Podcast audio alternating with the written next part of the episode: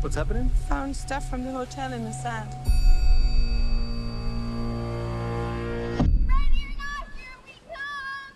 M. Night Shyamalan está de regresso, desta vez com Old, Presos no Tempo.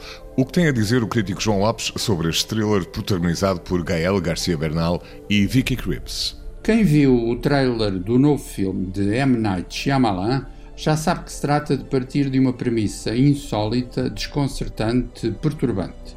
Assim, um grupo de turistas encontra-se numa praia paradisíaca em que acontecem coisas bizarras. Mais exatamente, as pessoas começam a envelhecer de forma acelerada, como se ao fim de meia hora tivesse passado o equivalente a um ano de vida. O resultado tem qualquer coisa dos velhos filmes de série B, apostando num realismo muito físico que se vai transfigurando em pesadelo sobrenatural. Nessa medida, Old, Presos no Tempo, é uma viagem aos confins da identidade humana, aí onde a natureza deixa de ser acolhedora ou redentora. Ou ainda, um filme sobre a verdade visceral do medo. Oh no. We're here for a reason.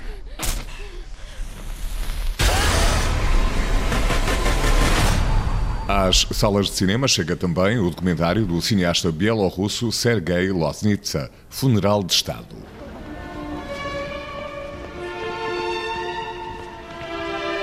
O filme de Sergei Loznitsa recorda o momento da morte de Joseph Stalin em 1953 e, como refere o título, o monumental funeral de Estado montado pelo Partido Comunista da União Soviética.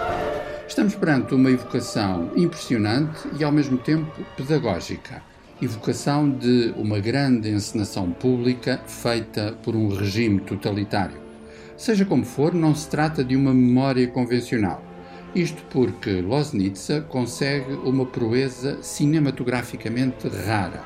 Ou seja, trata-se de mostrar e desmontar a propaganda do regime stalinista a partir das próprias imagens dessa propaganda. É um admirável trabalho de montagem que nos permite ver como as imagens descrevem e encenam, mostram e ocultam.